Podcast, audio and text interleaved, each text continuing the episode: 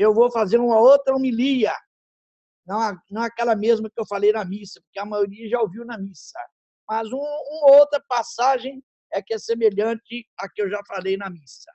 A maioria é a mesma ideia, mas apresentada de uma maneira diferente. A começar do título, né?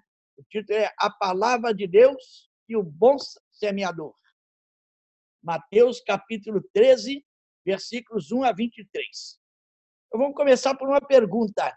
O que é necessário para que a palavra de Deus produza frutos? Essa é a pergunta de hoje. O que é necessário para que a palavra de Deus possa produzir frutos? A resposta é muito simples. É necessário que a palavra de Deus é, encontre um coração que a acolha, como a terra boa acolhe a semente e a faz germinar, crescer e produzir frutos. A palavra de Deus em si mesma é sempre eficaz. Ela tem a força própria, mas depende do, do, do terreno que a acolhe. Desce do céu como a, como a chuva que fecunda a terra e a faz produzir frutos. A palavra de Deus é como a semente boa que é lançada à terra.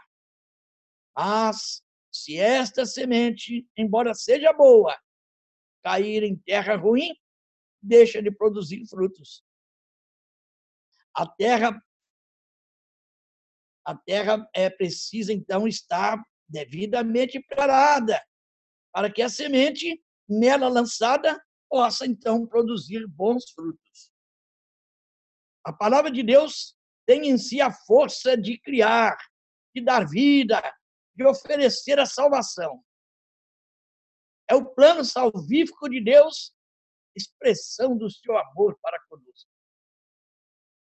Quando não sabemos acolher a palavra de Deus em nossos corações, nós estamos colocando obstáculos à realização do projeto de Deus, semelhante à, àquela semente que cai numa terra ruim. Temos, então, um terreno pedregoso, terra, terreno ruim que impede a semente de produzir frutos. Ou então, no meio de espinhos, a superficialidade, a indiferença ou displicência com que tratamos as coisas de Deus, com que levamos em conta o aspecto espiritual da nossa vida, faz com que a semente da palavra de Deus não penetre em nosso interior. E por falta de raízes, deixa de produzir frutos em nós e, consequentemente, em nosso ambiente.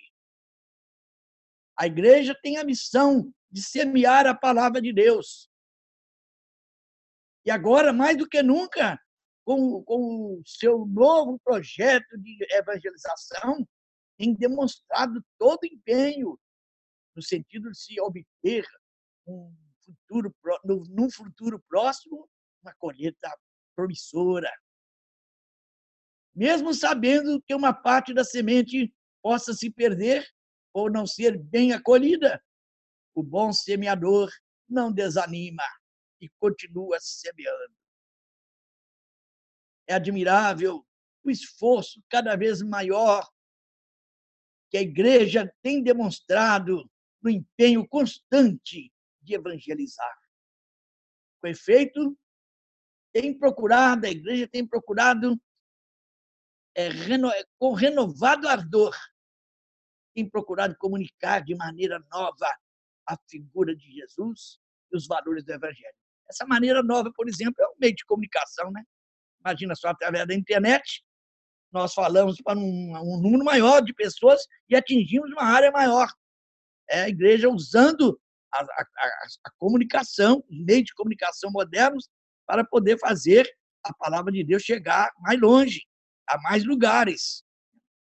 Hoje, mais do que nunca, precisamos de bons semeadores, de evangelizadores confiantes, aplicados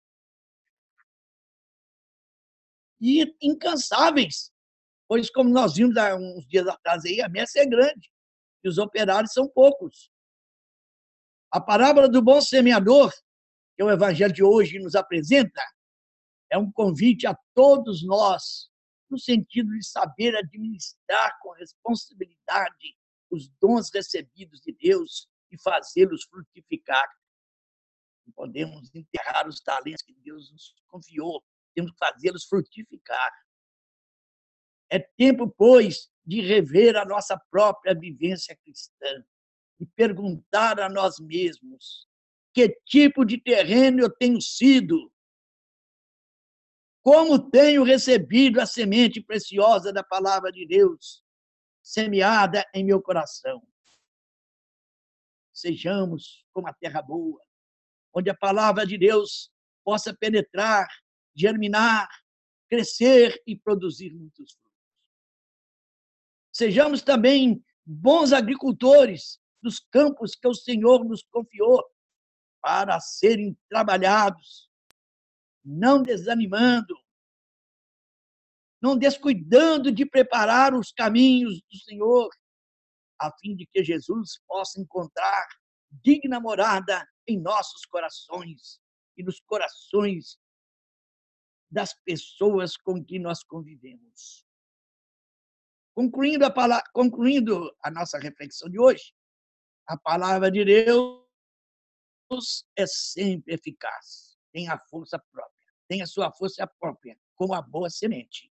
Cabe então a nós afastar os obstáculos que possam impedir que o reino de Deus se torne realidade em nós e em nossos ambientes. E agora a oração litúrgica de hoje. Oremos, ó Deus, que mostrais a luz da verdade aos que erram, para retomarem o bom caminho. Dai a todos os que, os que professam a fé rejeitar o que não convém ao cristão e abraçar tudo que é digno desse nome. Com nosso Senhor Jesus Cristo, vosso Filho, na unidade do Espírito Santo. Amém por intercessão, a bênção de Deus Todo-Poderoso, Pai, Filho e Espírito Santo, desça sobre vós, vossos familiares, e permaneça para sempre. Amém.